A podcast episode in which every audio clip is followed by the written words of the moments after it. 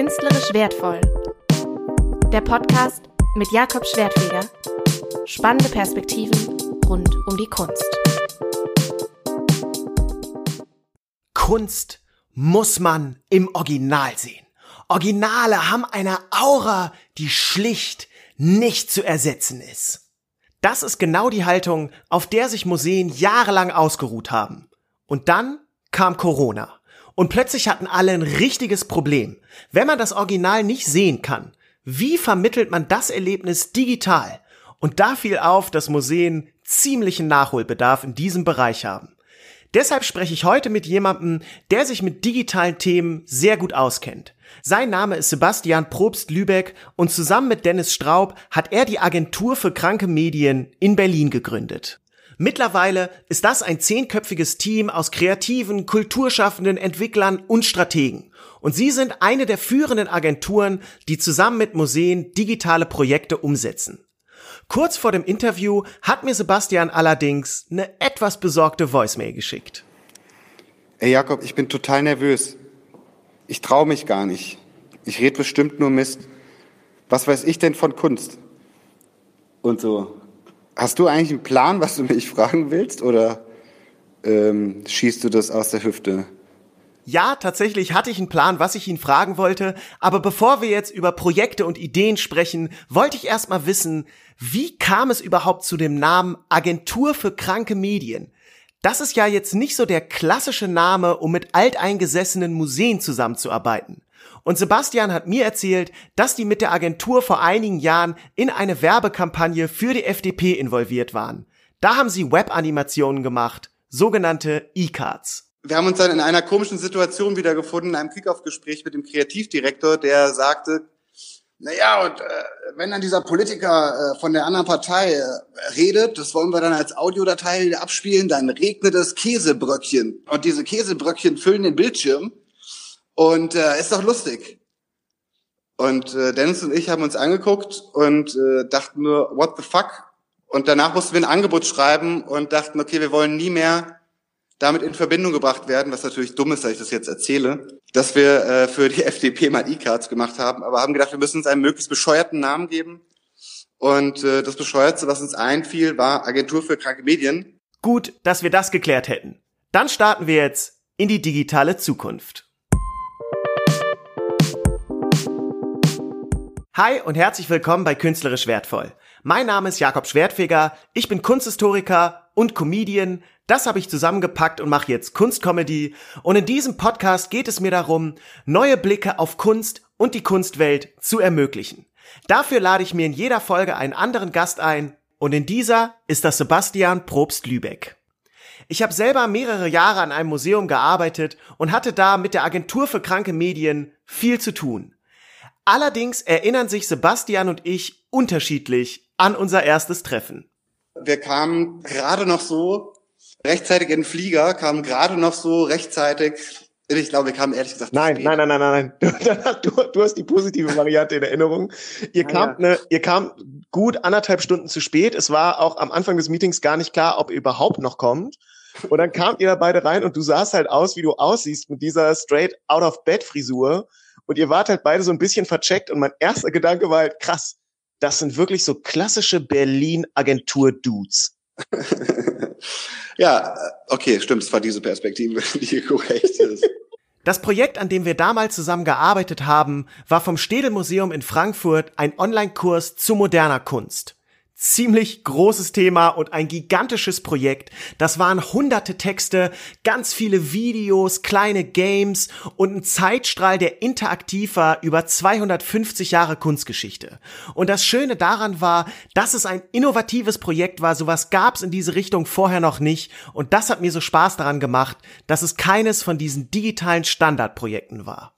Eine reine Digitalisierung einer Sammlung ist, äh, ist irgendwie okay, aber ist auch banal. Die Chance besteht darin, dass du Dinge vermittelst, Dinge in Kontext setzt. Ja, das glaube ich auch. Deswegen halte ich ja zum Beispiel diese, also ich verstehe, dass Museen das haben wollen, diese digitalen Datenbanken und zu zeigen, guck mal, das ist unser Bestand. Aber da, mein Gefühl ist manchmal, da erschöpft es sich irgendwie für viele Museen. Und ich denke, ja, aber dass du dein scheiß Kunstwerk abfotografierst, interessiert halt niemanden. Und dass du dazu schreibst, von wem das ist und so, das ist für Kunsthistoriker ganz nett. Aber das ist für, für das normale Publikum nicht interessant, sondern du musst die Stories, die es hat, die bei Führungen die Leute mega interessieren, die musst du halt irgendwie ins Digitale übersetzt bekommen. Ich weiß, ich lehne mich hier gerade ziemlich weit aus dem Fenster. Ich meine, Podcast ist jetzt auch nicht das innovativste digitale Format. Wer wirklich innovativ arbeitet, ist Sebastian. Wobei auch er nicht auf jeden neuen Trend direkt aufspringt. Ich bin zum Beispiel gar kein Freund von Augmented Reality. Ne, ich fand das ganz witzig, als das erste iPhone das konnte und habe mir natürlich zig Apps runtergeladen, wo ich irgendwelche Monster bei mir ins Wohnzimmer stellen konnte. Aber es macht für mich einfach, ich habe bisher noch nichts gesehen, was für mich da in so einer, mit so Wissensvermittlung geht, ne, was ja unser Thema ist, was irgendwie Sinn gemacht hat und nicht nur, wo es nicht um den Effekt ging.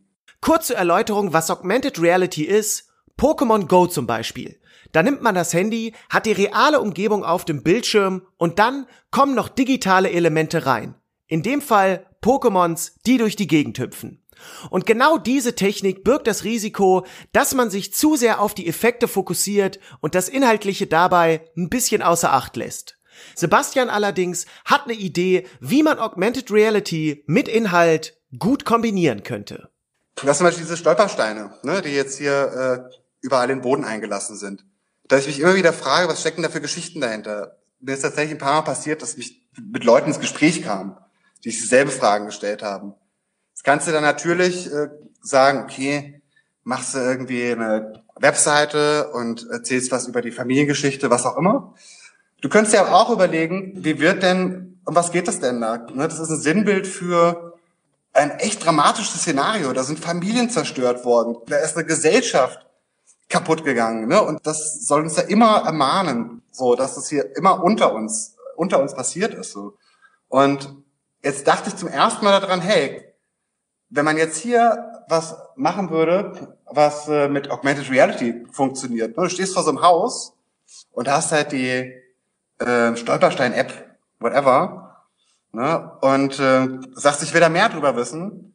Warum könnte dann nicht irgendwie Bewegtbildmaterial, Bildmaterial, Audioaufnahmen und natürlich Text und was auch immer dir dazu ausgegeben werden, wo du vielleicht dieses Haus eine Aufnahme von diesem Haus aus dieser Zeit siehst, wo es vielleicht irgendwie Videomaterial über die Deportation an diesem Tag irgendwo gibt. Das wäre wirklich eine spannende Art und Weise, Geschichte zu vermitteln.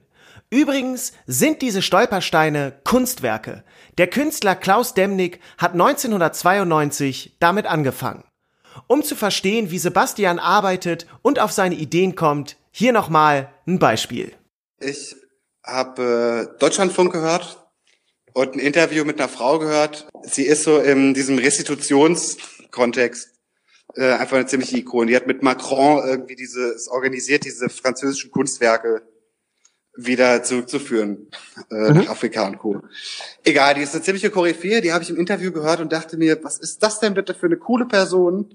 So, und was hat die denn für einen coolen, progressiven Ansatz? Also sind bei mir im Kopf, und es geht bei mir manchmal einfach recht schnell, ein Strauß an Ideen aufgepoppt und ein großes Bedürfnis danach, etwas beizutragen.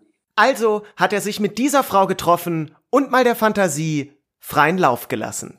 Also in dem Fall war so das Beispiel, was mir hängen geblieben ist, dass sie sagte, im Prinzip sollte Kunst wie ein Stück Fleisch sein. Ne? Das Normalste von der Welt ist, dass so ein Stück Fleisch einfach ein Herkunftsetikett hat. So, ne? Und das ist einfach wichtig auch für die Leute. So, ne? gehst in Aldi und dann hast du äh, Haltungsform 1, 2, 3, 4, 5. Und sie sagte, das möchte ich mit Kunst erreichen.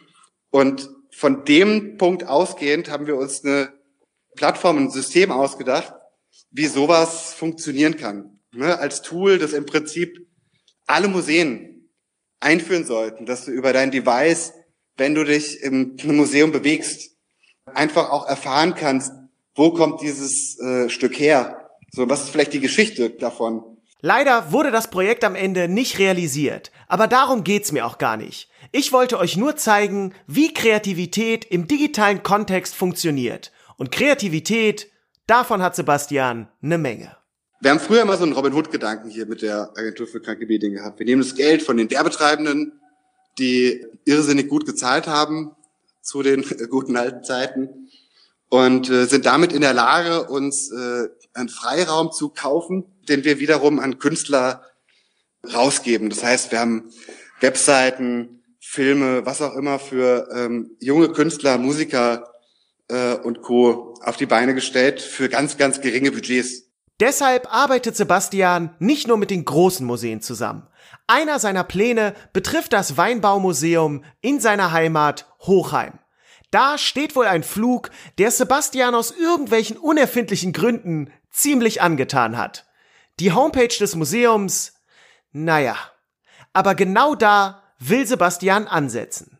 Und es ist natürlich total unspektakulär, aber der Typ, der das Museum halt einmal die Woche für zwei Stunden aufschließt ja, und ähm, was über diesen Flug erzählt, der ist halt auch der Landschaftsgärtner in dem Ort, der ist auch der Totengräber und so.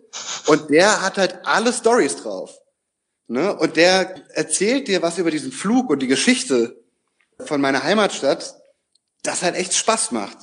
Und da dachten wir, da wollen wir gerne hin und wollen den Leuten helfen, wahrgenommen zu werden. Übrigens hat Sebastian in der Voicemail, die ich euch am Anfang gezeigt habe, ein bisschen übertrieben. Dadurch, dass er so viel mit Kunst arbeitet, hat er mittlerweile durchaus Ahnung davon. Und vor allem ein Bild hat es ihm besonders angetan. Die Woge von dem Maler Gustave Courbet. Die Farbe ist richtig dick auf die Leinwand aufgetragen, Pastos nennt man das, und zu sehen ist eine Welle, die gerade bricht. Darüber dunkler Himmel. That's it. Dieses Bild, das erschüttert mich ins Mark. So, das ist, das macht total was mit mir. Immer und immer und immer wieder. So, ne? Und es ist irgendwie, keine Ahnung, das ist wichtig für mich. Aber ja. warum? Da ist doch nur eine Welle drauf. Ja, da ist eine Welle drauf, aber die ist teilweise und das ist auch was, was ich gelernt habe, äh, so pastos. Sehr gut. Ne, dass sie mich fast an der Nase kitzelt. Ne, da steckt so viel, da steckt so viel Energie drin oder ich interpretiere da so viel Energie in diese Welle rein. Ihr seht, auch so jemanden wie Sebastian fasziniert Kunst im Original. Und genau deswegen denkt er über neue Wege nach, wie man das Erlebnis und die Erfahrung, Kunst zu betrachten, ins Digitale übertragen kann. Und da ist auf jeden Fall noch viel zu tun. Deshalb lautet der Leitspruch der Agentur für kranke Medien It's not finished yet.